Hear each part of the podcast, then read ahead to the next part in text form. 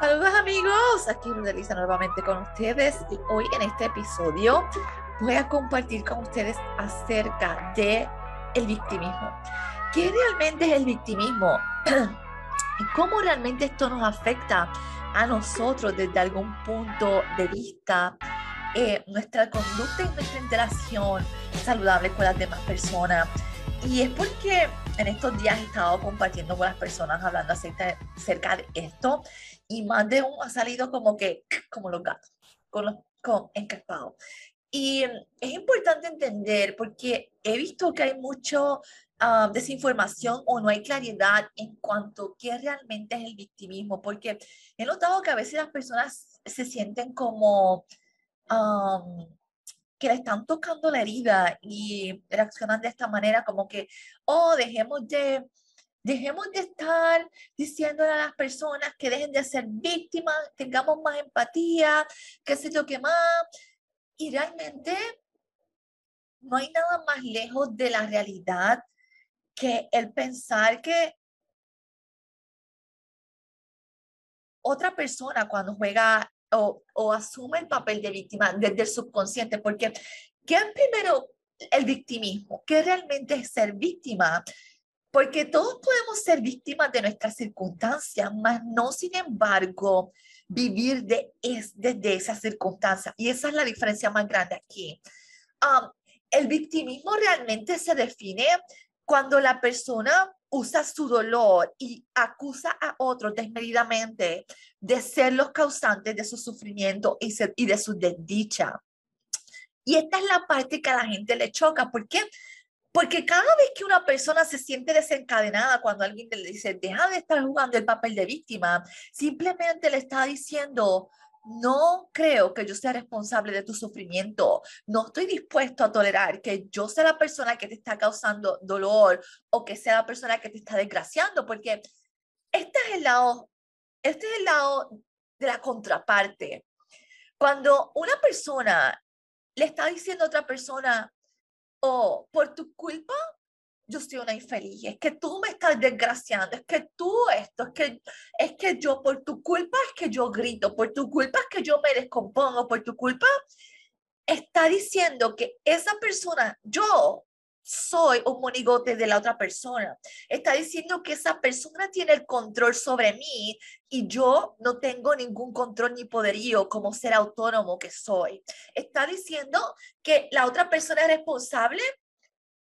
O sea, tiene más poder que yo sobre mí. Entonces, yo estoy admitiendo sin darme cuenta que no tengo ningún poder sobre mí misma y entonces estoy poniendo a un lado mi autonomía como ser humano, mi capacidad de tomar decisiones saludables, que obviamente en mi trauma y en mi caos mental posiblemente no encuentro ninguna, pero estoy jugando el papel de que me carguen porque no quiero asumir responsabilidad, ni quiero hacerme cargo de mi dolor, ni quiero hacerme cargo porque te estoy gritando y estoy respondiendo de mala manera, claro sin menospreciar la conducta acaso otra persona, porque el punto aquí es que cada cual es responsable únicamente de lo que hace y dice.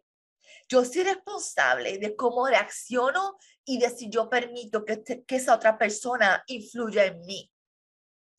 Como no nos educan, no podemos entender que cada vez que alguien hace algo que a mí me hiere, que alguien hace algo que a mí me desencadena molestia, malestar, coraje, lo que sea, significa que esa persona está tocando un punto en mí que necesita atención, posiblemente una herida, posiblemente estoy conectando con memorias del pasado que no me que no he resuelto todavía y que cada vez que alguien dice algo o desencadena algo, toca la memoria y clic, ah, y yo salgo gritando y entonces no tengo las herramientas y, desde mi desconocimiento, desde nuestro desconocimiento, entonces jugamos a lo que es ser o no, no jugamos. Nos ponemos en el papel de la víctima porque es lo que sabemos hacer, es lo que nos enseñaron a hacer. So, cuando yo le digo a alguien, cuando a veces yo confronto a mis clientas, porque las escucho, las escucho, las escucho, cuando yo las confronto con la realidad de que a ti no te faltan el respeto, tú permites que te lo estén faltando. So, a ti no te hacen esto. Tú desde tu poder estás dejándote pisotear. ¿Y qué hace esto? Cuando confrontamos a alguien desde el amor, es para dar que se dé cuenta realmente de la conducta que tiene. O sea, es como si usted me dijera a mí que yo paso un mal rato y como tengo poca tolerancia, estoy hecha un, un, un, un zafacón tóxico.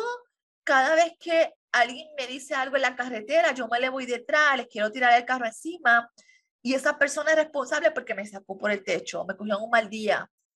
Y yo no asumo mi responsabilidad como individuo de entender que yo tengo poca tolerancia, de entender que, que realmente el tóxico soy yo, porque esa conducta ni la persona está bien, pero ni la mía tampoco está bien. Y, entonces justificamos nuestra conducta, justificamos nuestras acciones.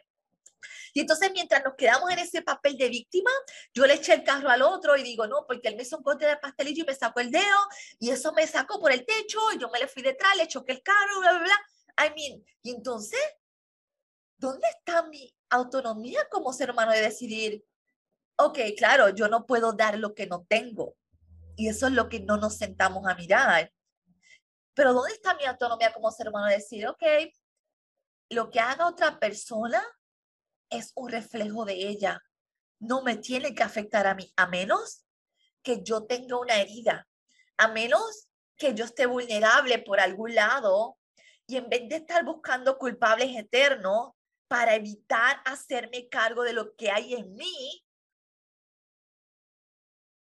perpetúo un ciclo de desdicha y desgracia en mi vida. Porque mientras no nos volteemos a ver el espejo real de que todo lo que hace otra persona que me afecta a mí es un reflejo de algo que está mal en mí. Si yo exploto de medio maniquetazo y desenvaino 10 tiros a alguien porque me hizo algo o qué sé yo qué, el problema no es la otra persona.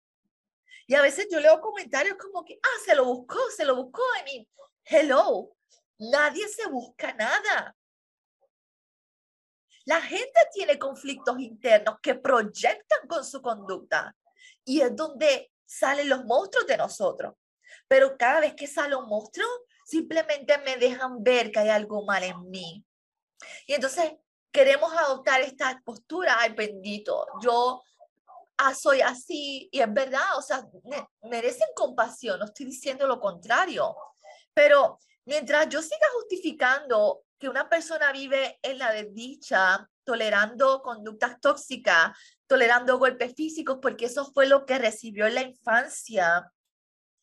Y claro, eso es bien profundo, eso tiene un montón de, de, cuestiones mentales, subconscientes y, y, hábitos que hay que trabajar con eso en orden de empoderar a la persona, darle herramientas y que pueda salir de ahí. O sea, hay gente que es muy débil y es bien difícil que puedan ver y tener la, la, la capacidad de sanarse, porque para yo sanarme, primero tengo que tener poder sobre mí y, cierta autonomía, porque sin poder autónomo, sin, sin, sin valor hacia mí, va a ser bien difícil que yo pueda tomar una decisión de trabajar conmigo.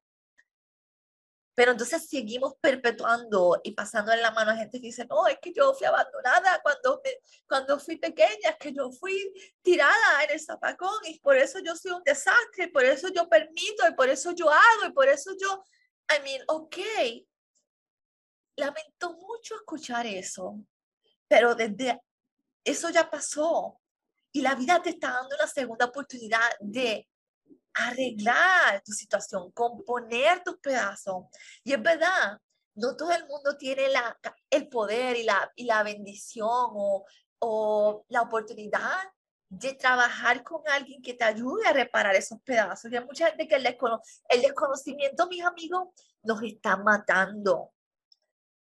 Y por eso es que pagamos los platos rotos, por eso es que tenemos una sociedad en caos y en calamidad. Pero mientras sigamos permitiendo y victimizando, oh, que fulanito, aunque algo dije, yo dije algo, la cultura de la, de la gente de cristal, o sea, no podemos decir algo ni tener libertad de expresión porque ya se ofenden, ya se hieren y ya, oh, estamos discriminando, estamos, estamos este, maltratándolo, marginándolo. Mire, señores, asumamos la responsabilidad de hacernos cargo que si algo me afecta emocionalmente es porque hay una debilidad emocional en mí, es que hay una herida en mí que se está tocando y cuando yo me hago responsable de sanarla, de trabajar con ella, realmente cuando yo tengo una buena autoestima y un valor íntegro en mí, pueden decir perro muerto, pueden decir lo que sea. Y realmente eso no va a determinar quién soy yo, eso no me va a influenciar a mí. Voy a saber separar una cosa de la otra. Pero entonces caemos en este estilo de vida de que oh, no podemos decir nada porque bendito la gente se ofende, las pobres víctimas, y eh, cargamos a las víctimas y no dejamos que las víctimas asuman responsabilidad ni se hagan cargo de su propia porquería, de su propio tóxico, y perpetuamos una, una, un sinnúmero de patrones que nadie se atreve a decir nada, ni nadie se atreve a, se atreve a meterle mano porque suena discriminatoria, suena a que a que estoy rechazándote. Y no, o sea, cuando yo hago frente a una persona que tiene conducta de victimización, de, de, culpar a todos menos a ellas mismas por lo que pasa, realmente estoy haciéndole ver que ya es hora, que ese niño interior ya creció, ya no es más la niña interna, ya no es más esa pobre criatura, ya aunque su mentalidad y partes de su ser no hayan crecido a la par, literalmente tiene la capacidad y el poder para tomar acción y transformar su vida para bien.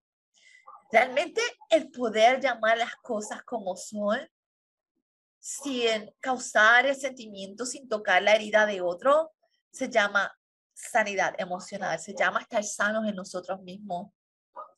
Y no tiene que ver nada con su pasado ni con quien usted es. Tiene que ver mucho con lo que carga dentro de usted.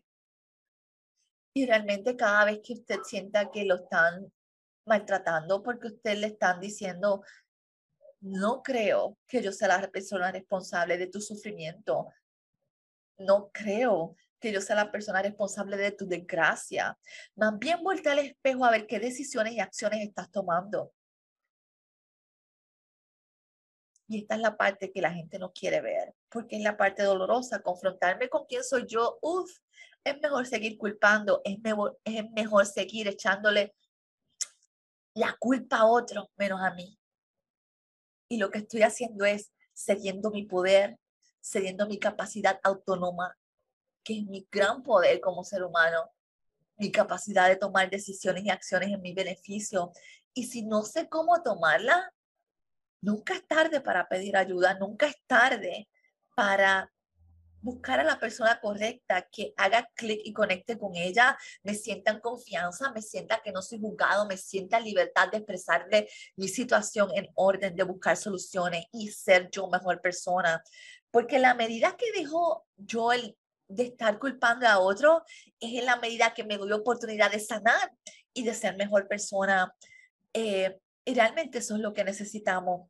El entender cuál es el concepto real de victimización, y hasta qué punto estamos siendo objetivos y justos con esto y hasta qué punto real es una estigmatización o juicio al respecto. Espero que este video y esta, este podcast sea de beneficio y claridad para ti. Me gustaría escuchar cuál fue el aha moment que tuviste al respecto. Así que bendiciones, hasta la próxima.